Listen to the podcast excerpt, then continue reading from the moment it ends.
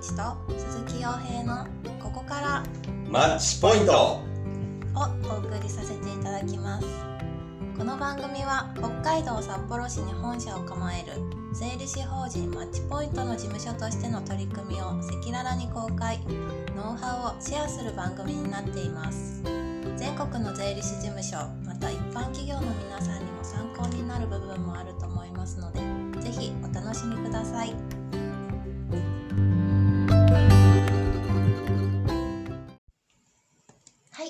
それでは第5回は税理士法人マッチポイントのオフィス環境についてお話ししておきます、えー今日はゲストが登場しますさあ初のゲスト初登場はいはい、ご紹介いたします。えー税理士法人マッチポイントで IT ボスを担当しております村滝さんです。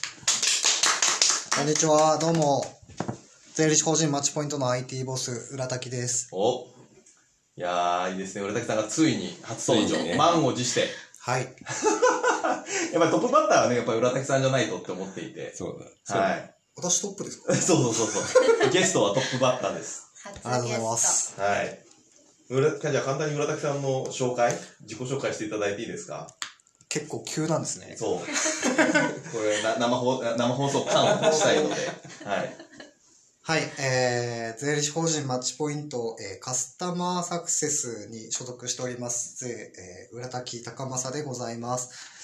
えー普段は会計税務はもちろん、えーやってるんですけれども、はいえーそれ以外にも、えー署内でシステムの構築であったり、おえーエラー対応であったり、あとは、えーお客さんへのシステムの導入であったりとかっていうところの、えー作業とかをしております。おですので、あの、まあ、普段、接してるお客さんはもちろんなんですけど、えー接していないお客さんにも、まあ、こういうシステムがあるんだよっていうのが、えーご提案できたりとかもしますので、まあ、何かあればお声かけいただければなと思います。いいですよね。こういう IT に強いというか、社内システムをやっている。社内のシステムを構築しているのって大体外注でやってたりとかするじゃないですか。はいそれを浦滝さんみたいな方がいて、そうなんです。中をちゃんとやってくれて、さらに中、中だけではとどまらず、うんお客さんのところの環境までやってしまえるっていうところのやっぱり強さ。もう社内的には困った時の浦滝先生って呼ばれてるから。そりゃそうでしょうね。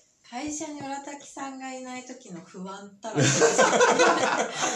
や、マネーフォワードとかもやっぱりありますもん、やっぱりそのね、うんエンジニアで、この人にやっぱり相談最初にしようみたいなうんうんうんのがあったんで、いるのはすごく心強いなと思いますよね。そうだね。まあ、あとはうち税理士事務所だから多分いるんだろうけど、浦滝さんって本当に法人税教えてた先生だったりもするしね。ああ、そうですね。うんあの、その紹介忘れてましたね。どういうことですか？そう、大原で教えてたんですよ。あ、そっかそっか。もともとは、法人税法というあの税理士試験の科目の一個を教えてたんですけど、まあ、そこから、あの、大原の中でも転化して、えっ、と、広報だったりとか、営業だったりとか、うんうんまあ、いろんな部署を経験させていただく中で、まあ、システムに関わる部分も、うんまあ、他の方と一緒には担当させていただいて、まあ、そこで結構システム化っていうところを推進してきたので、い。え、大原専門学校の先生だった先生だ。った職員だったんですか？だからね。社員、社員だったってこと？から上島さんとかも習ってるんだっけ？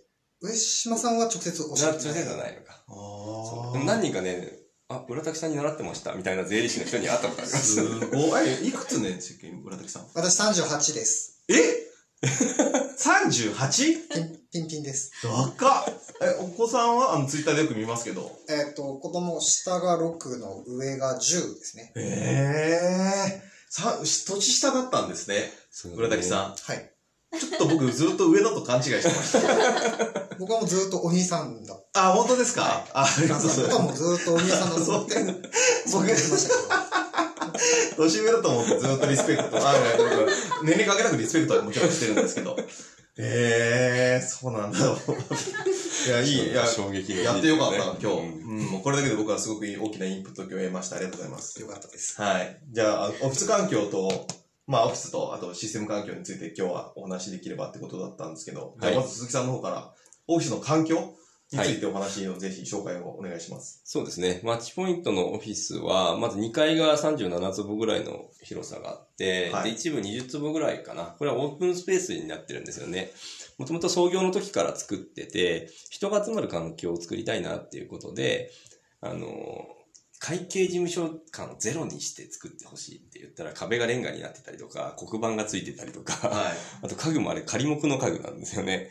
で結構いいもの使ってたりとかして、まあ本当リラックスできる空間を作りたいなって。で、なんだかんだ、そのうちの関係者の人たちが、ここを通るときにね、よくちょっと時間空いちゃったから喫茶店行こうかなみたいなはいはいはい。ケースってあると思うんですよね。そういう時に、まあマッチポイントに来て、ちょっと仕事をしていって、また他に行くみたいなこともあってもいいなと思って作った、えースペースですね。はいあとは会議室が3箇所あって、まあ1個開けてるところ、あの、よそに聞かれても大丈夫な話であればできるのが1箇所ある感じですね。であとい一部スペースが余っちゃったので、まあじゃあどうしようかなっていうことで、バーを、バーを作ってあれ。は余ったからのバーなんですか？ああ、そうですね。あそこ余ったんで、打ち合わせスペース作ろうかなと思ったら、なんか1対1の打ち合わせスペースになっちゃって、はい。えだったら、バーにしようって言って、そう。気がついたらある時にね、あの、何、ワインセラーが送られてきたんですよ。ほうちにででっかい箱ここ何？って言ったら、ワインセラーだっつって。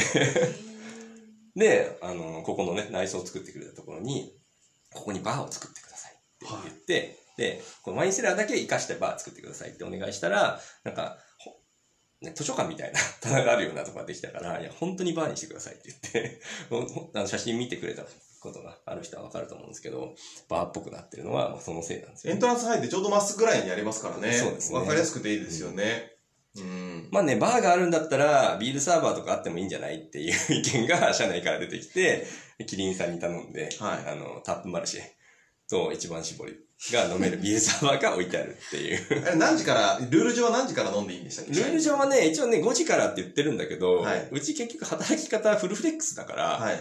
5時からじゃなくていいんじゃないかなって最近思ってて。おー、なるほど。まあ一応なんかこう、誰、お客さんも来るかもしれないから、まあ、昼間っからっていうよりは、そうそうそうまあ5時ぐらいに一応ね、みたいなあの、うち自由なんだけど、みんなからどう見られるかは考えてねっていうはい話だったら、もう5時からっていうふうに決めなくても、みんなおのずと考えてやるんじゃないかなって。かうん。いや、でもこれ、ねめちゃくちゃいろんな人、あの、来てびっくりしますもんね。え、これ会計事務所ですか？って。そうですね。あの、キリン、写真撮って帰ります。ねえ。全員写真撮るよね、あれ。ね、あとレンガも柄じゃなくてちゃんとレンガ貼ってあるからね、あれね。ああ、そう、うん壁紙じゃないんですよね。普そう通に本当に貼ってる。そうそうそうそう。貼ってますもんね。ですね。で、あと7階もワンフロア130坪借りてて、でもこれはもううちが日本、日本で一番最終的には目指す。札幌で一番にまずはなるってところ。意思表示。意思表示のために、まあ、借りてるんですけど、7階に関しては、結構こだわってるのは椅子なんですよね。はい。会計事務所の椅子って結構疲れる椅子使ってるところもあると思うんですけど、まあ、一日中座って作業する人もいる場所なので、はい椅子あれは一脚言っていいのかな、まあ、7万か8万ぐらい。おー。だから、テレワークうち全然できるような環境なんですけど、はい家で仕事をするときの多分一番の不満は椅子がガサい。ガサいって言ったらおかしいけどね、家に7万の椅子置かないじゃないですか。置かないね。仕事のために。椅子をね、あの、みんなにモニターは配ってるんですよね。モニターを使いたい人は、家にモニターを郵送して、はい。あげて、あの、家テレワークの時に使っていいよってやってるんだけど、椅子ダメっすかね？みたいなこと言われて、椅子はちょっと高いからなって言って、今んとこね、ちょっと申し訳ないけど断ってます。かえー、いやでもすごい働きやすい環境そうですね、それを目指したいね。なって思いますよね。じゃあ、ゲストの浦滝さん、はいいよいよ、社内のシステムについてとか、お話をいただきたいなと思うんですけど、こだわってるポイントだったりとかあれば。そうですね。あの、まあ、社内で使ってるシステムって言っても結構種類がたくさんあって、はいまあ、うんクラウドサービス系だけでも約11種類。数えてみたらあったんです。ほうまあ数えてみなきゃわかんないぐらい使ってたんですよね。うん確かに確かに。で、うーんまあ今、あの、鈴木さんも言ってましたけど、テレワークっていうところでいくと、はいまあまずあの、7階の事務所のフロアとか入っていただくとわかるんですけど、あの、在宅でテレワークしてる人たちって結構顔がわからない、はい見えない、えーまあ、要は何してるかわからないっていうのもあるんですけど、それプラスやっぱり事務所がどういうふうに見えて見え、逆が見えないのか。はい。っていうのもあるし、あと、なんでしょう。一体感が感じられない。うん。一人で仕事をしてる感じになっちゃって、結局それが精神的にも病んでしまうっはい。ていうのが結構テレワークあるあるだと思うんですよね。っていうのを、まあ、加味して、うちでは、その、ズームはを使って、大画面に、その、テレワークしてる人たちが映ってると。まあ、見られてるっていうよりは、みんなを見てる、見てる側だよね。い。そうだよね。事務所の、事務所も見られてるわけ事務所側が見られてる。あそうですよね。みんな仕事してるかなっていうところね。なんか目線感じるなぐらいのはい。ものを、こう、事務所が見られてる感で、まあ、事務所もそうなんですけど、一体感を感じられてるっていうのが一つ。あれもいいですよね。大きい画面にドーンってあって、みんなが行き来するような場所に置いてあるんで、うん話しかけたりしてません？あれなんかたまに。あ、その話もいきます？あ、ぜひぜひ。あの、まあ、ズームなんでもちろんはい双方向のやり取りができるんですけど、はうち、あの、一つ大きな点としてい。、はい。固定電話がないんですよ。確かにね、事務所にない。うん固定電話がなくて、はあの、すべてスマホでやり取りをしてるんですけい。ど、はい。そのスマホでやり取りをするのも、その、内線で飛ばすんじゃなくって、 Zoom 越しでほ飛ばすんですよね。あのクラウドの電話があるんですよね。う。うん。クラウド型の電話があって、みんなの携帯にアプリとして入ってる状態。うんうんで、011とかからかかってきた電話を受けれるんですよ。はいで、場所問わず受けれるので、あの、在宅ワークしてる人が会社にかかってきた電話取れるんですよ。うん。なので、それ取った時に、が画面見て、あ、電話来たよって言って Zoomで話しかけるみたいな。あの、内線ももちろん飛ばせるんです。はい。あの、一旦保留にして、はい。じゃあ内線であの人にかけようって思うんですけど、それをするとダイヤルする時間がもったいないんで、うん。うん。 Zoom で電話切るよ。おー、その方が早いってことそのですか？方が早い。今、隣の人に話しかけるみたいに、はいはい。電話回せるので。それがやっぱり Zoom の利点でもあるし、はいまあ、うちはその固定電話をなくしてしまって、で、特定の人間にしかかからないような形にしているので、はい。まあ、その人間が取って、まあ、あとその人間が取った後に繋がなきゃいけないものがあれば、 Zoom だったりとか、まあ、内線だったりとかっていうので繋いでるっていうのが、なるほど。社内にいたらね、鈴木さん今電話かかってますよとか、浦滝さんかかってますよってパッて言える。それを在宅の人で、大体やってる人には、 Zoom 越しにお伝えするっていう。そうです、そうです。へー、いいですね。顔が見えるような状態に常にしてるっていう。あともう一つ、電話回していいのかなって思うのが、普通の会社だったら9時から6時の間大体働いてるじゃないですか。はい。うちフルフレックスだから働いてないかもしれないんですよ。はいはいはいはいはい。らその人が働いてるかどうかって、まあ、会社にいるか、ズームに映ってるかで分かりやすくなってるっていう。いや仕事の話振っていいかどうか。はい休みなのにごめんねってなっちゃうので。あー Zoom を見れば、もう今日この人休みなんだっていうのも、まあ、ある種今いないんだっていうのが分かるっていう状態になってるんですね。そうですね。そうですね。すごい。すごいなあとはなんか特徴的なのがあります？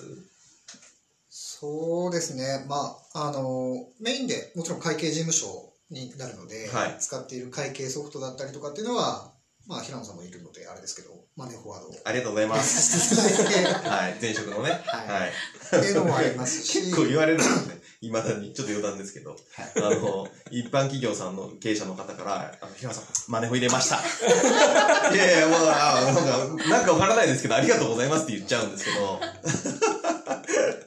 いや、本当になんか嬉しいなと思います、でも。そうだね。マネーフォード入れたら報告しなきゃいけないと思うんだよね。なんかね、思われてるみたいで、わざわざごご丁寧に報告いただくんですけど。いや、ありがとうございます。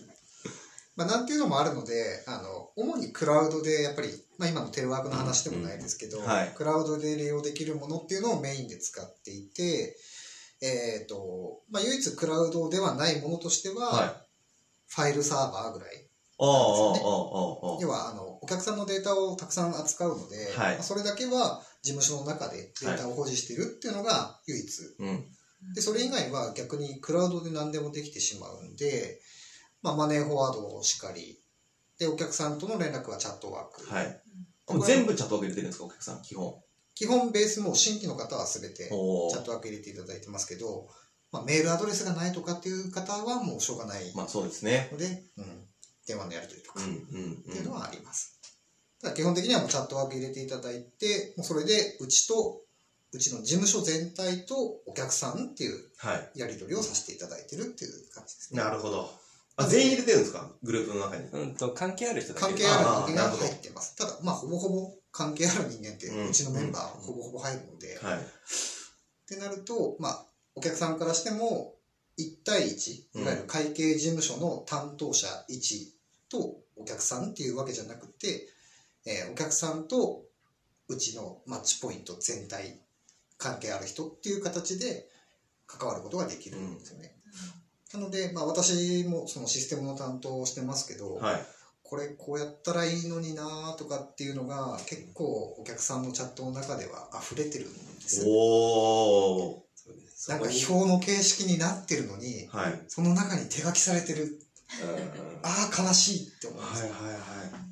ですね。だから、みんながチャットワークを、お客さんとのやり取りをチャットワークで見てる状態があると、結構みんなそのおせっかい魂で、こここういうふうにアドバイスしたらいいんじゃないかなっていうのを、そのね、メインでやってる担当者の人に話しかけてみたりとか、そういうコミュニケーションも生まれるのがチャットワークのいいところかなと思いますね。そうですね。なんか、チャットワーク以外で会計事務所さん、まあ聞いてるかもしれないんで、このシステムいいんじゃないかっていうのをおすすめあったりします？うーん11個の中で。そうですね。あ、クラウドではないんですけど、はい。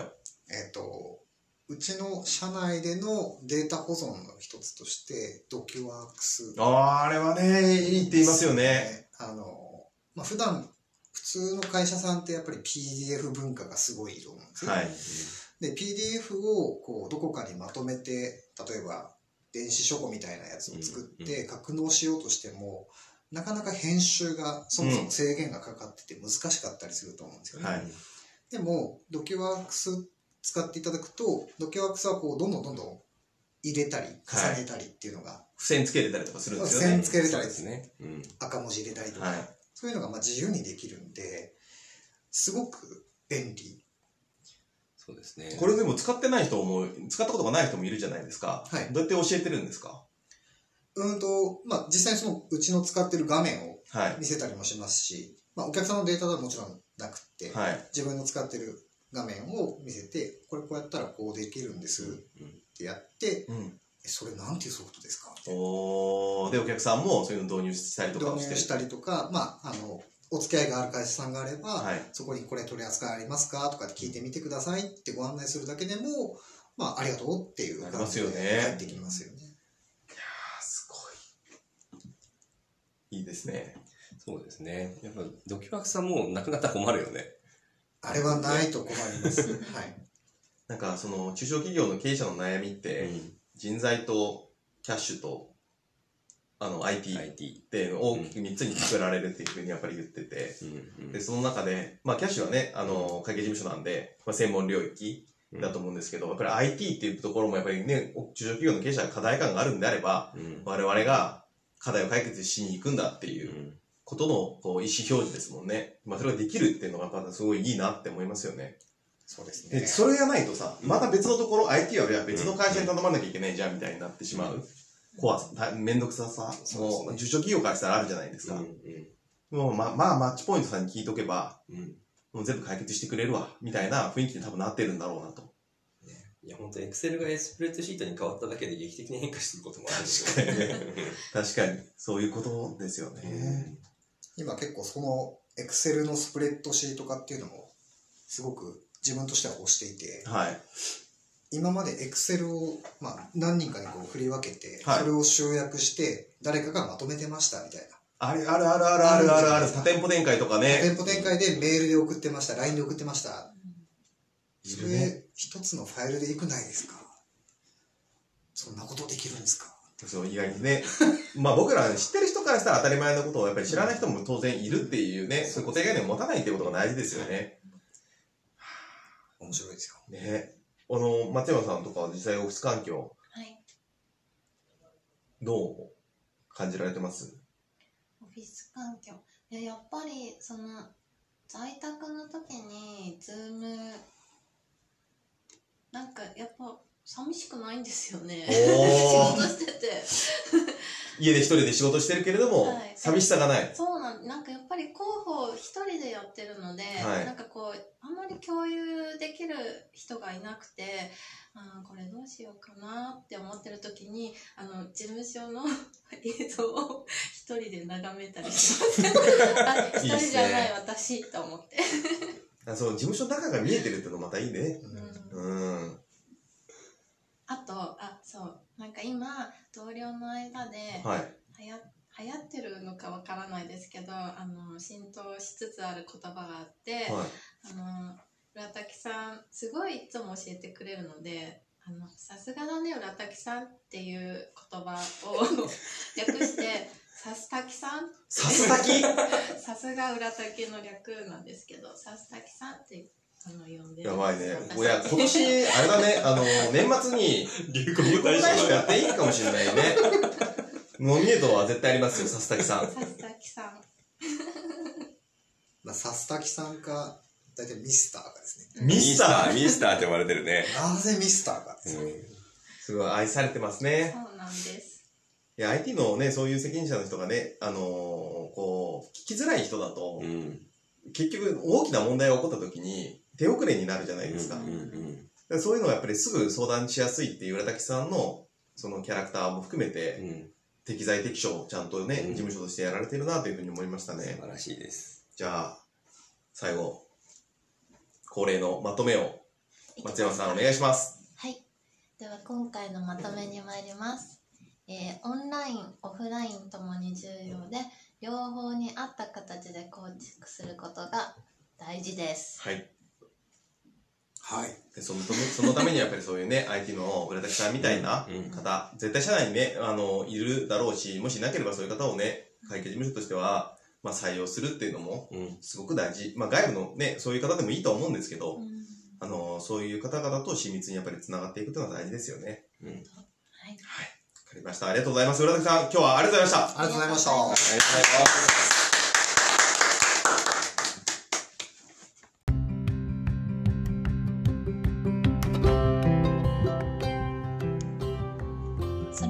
た来週の水曜日朝7時からお会いいたしましょう。ここまでは、え平野隆一と鈴木洋平がお送りいたしました。ここからマッチポイント。